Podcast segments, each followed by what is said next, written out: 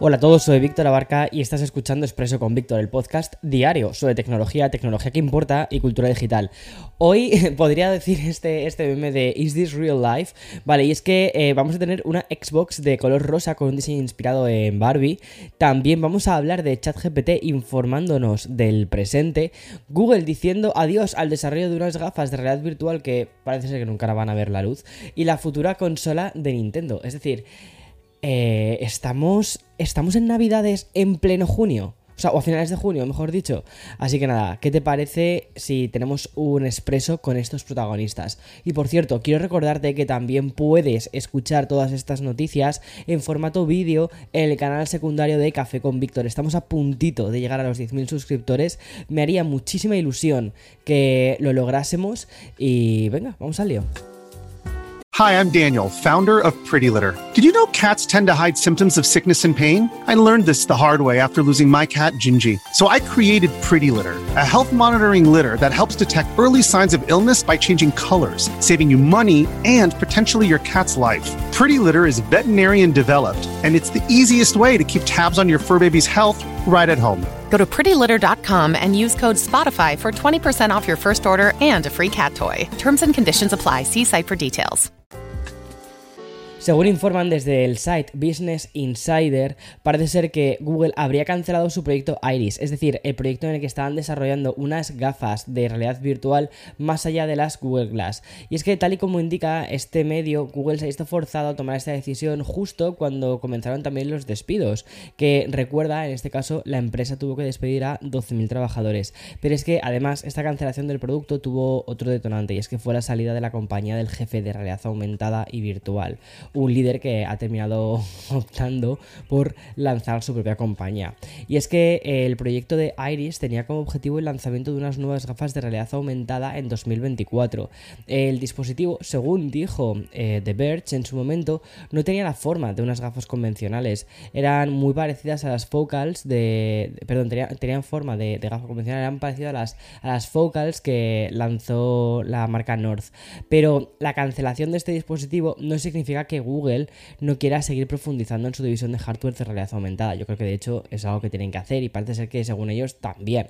Y es que según cuentan la misma información, la compañía va a centrar sus, fuerzas en una nueva plataforma a la que habrían bautizado como MicroXR, además de la creación de un dispositivo Android de realidad aumentada. Yo creo que, como te dije, ¿no? Es decir, al final Apple el otro día abrió la, puerta ¿no? a ese tipo de innovaciones y el resto de compañías van a hacer lo propio, cosa que tienen que hacer y tienen que ir por ahí, un poco como sucedió en su momento ¿no? con iOS y después con el ecosistema de Android. Habrá unos años de disparidad, pero luego con el tiempo al final terminarán encontrando un equilibrio ambas y serán plataformas, me imagino que en un futuro, 10 años, serán plataformas bastante similares. Bueno, y ya dejamos Google para hablar de otro gigante y es que aún no se ha confirmado la existencia de la Nintendo Switch 2, si es que decidiesen bautizarla así, aunque por yo personalmente, viendo un poco el histórico de, Nintendo, eh, para evitar lo que pasó con Wii U, que pensaban que era un accesorio de la Wii, yo lo llamaría directamente Nintendo Switch 2. La gente lo entiende, es un muy buen branding, ya está, tirad para adelante. Sí, en, o sea, en caso de que vaya a tener el mismo tipo de formato, ¿no? Y ya está generando, de hecho, informaciones esta Nintendo Switch 2. Y no me refiero a los rumores mm, cada vez más fuertes que señalan que la Nintendo Switch 2 podría ser anunciada a finales de este mismo año, sino que me estoy refiriendo a noticias que ya hablan del funcionamiento que tendría este próximo dispositivo de Nintendo. Y es que resulta que hace unos días el fabricante japonés tuvo su particular sesión de preguntas con los accionistas y en este acto en el que participó el presidente de la compañía y que además sirvió para que él diese, el, o sea, mismo diese los detalles sobre cómo podría ser la, el paso de Nintendo Switch, es decir, la, la que tenemos ahora, a la siguiente de nueva generación. Y lo que más le preocupa a los usuarios de esta consola actual, al menos esto es una pregunta que yo muchas veces me hago y me he hecho durante todos los cambios de generación, ¿no? Eh, es qué va a pasar con los juegos que ya tienes. Y lo que no quieres es que vuelva a suceder como siempre sucede con Nintendo, que es que cambian el formato, pasan del CD al cartucho, del cartucho al CD, o sea, que es un poco difícil. Y al final um, lo que quieren hacer eh, es evitar lo que sucedió con la Nintendo Wii U y con la Nintendo Switch. Pues bien, esta preocupación puede desaparecer si atendemos las palabras del presidente de la compañía. Y en relación a la transición de Nintendo Switch y el dispositivo de nueva generación, el directivo dijo que quieren hacer todo lo posible y eso te leo textualmente, ¿vale? Todo lo posible para que la transición de nuestros clientes sea lo más fluida posible a la vez que usan la cuenta de Nintendo. ¿A qué huele todo esto? ¿A qué huele todo esto? A que los juegos digitales sí que los vas a poder pasar. Ahora, ¿qué va a pasar con los juegos físicos? No lo sé. Bueno, de confirmarse esta intención, supongo que lo que tendríamos es la posibilidad de transferir los títulos de Nintendo Switch a través de la eShop.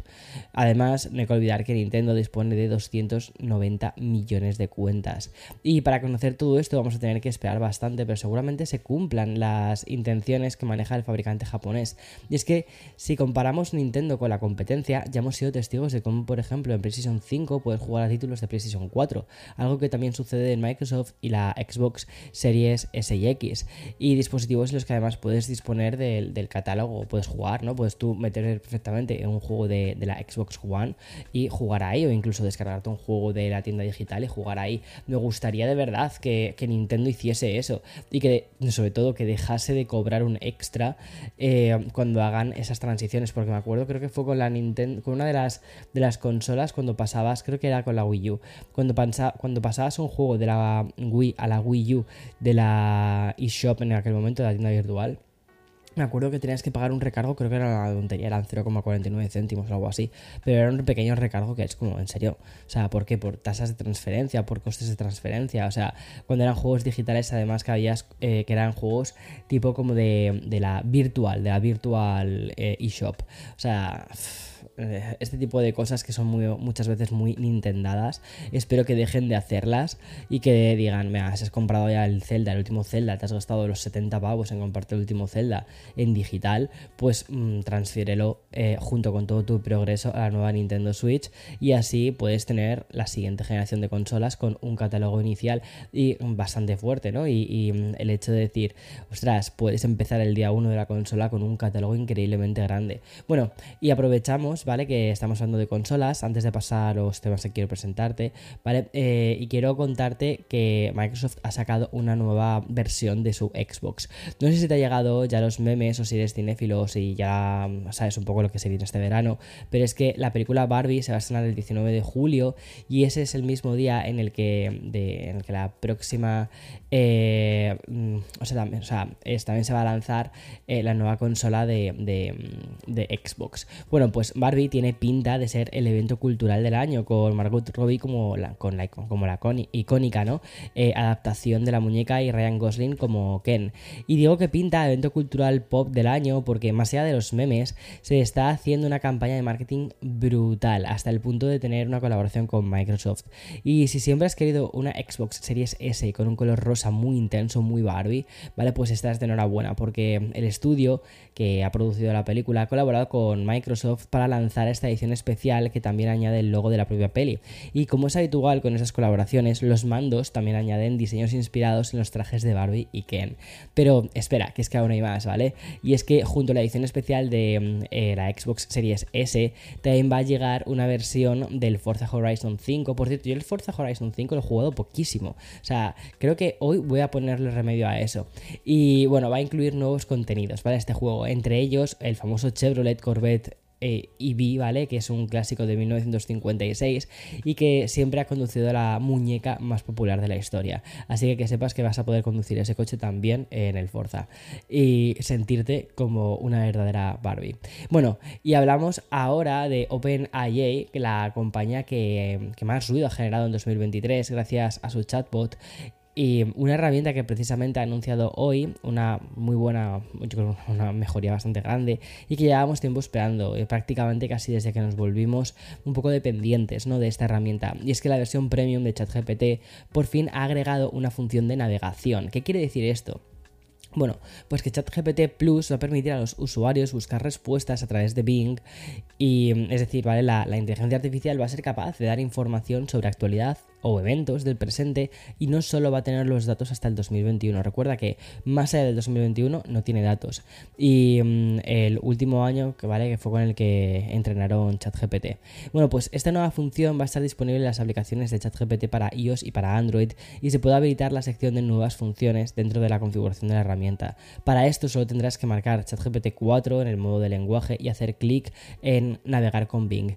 Y si decimos Bing es porque aquí es donde entra en valor el acuerdo de OpenAI y Microsoft, algo que deja fuera a Google y a su buscador, eh, o sea, al buscador de Google y a su inteligencia artificial que es BART, que por cierto creo que o se ponen las pilas o se van a quedar muy, muy, muy atrás con, con ChatGPT. Bueno, y si hay algo que sabemos de ChatGPT es que es una herramienta que ha llegado para quedarse, tanto la inteligencia artificial en general como los chatbots en particular, pero lo que no podemos decir, no podemos decir lo mismo, es de un tipo de publicación que lo ha sido todo durante un suspiro.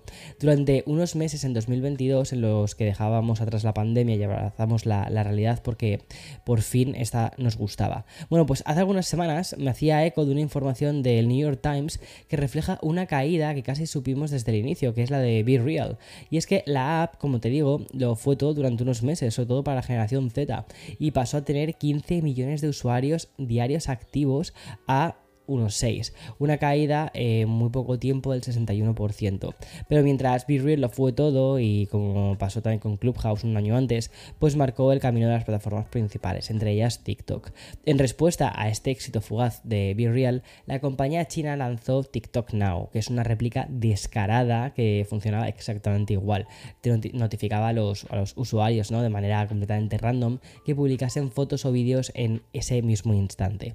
Bueno, pues ese lanzamiento fue anunciado hace nueve meses y hoy TikTok anuncia que elimina esta función que parece que nunca terminó de arraigar demasiado entre los 150 millones de usuarios activos que tiene la aplicación de origen chino. Y podríamos pensar que la función nunca consiguió eclipsar a BeReal, pero yo creo que sencillamente lo que ha pasado es que la gente realmente no quiere publicar estos momentos cotidianos sin filtros y sin poses. ¿Tú qué piensas de todo esto? ¿Hemos vuelto a la época en la que queremos menos realidad y más Hmm, no lo sé. ¿Surrealismo? ¿Más fantasía? Puede ser. Bueno, hasta aquí el episodio de hoy, 28 de junio del 2023. Y mañana más y mejor. Chao, chao.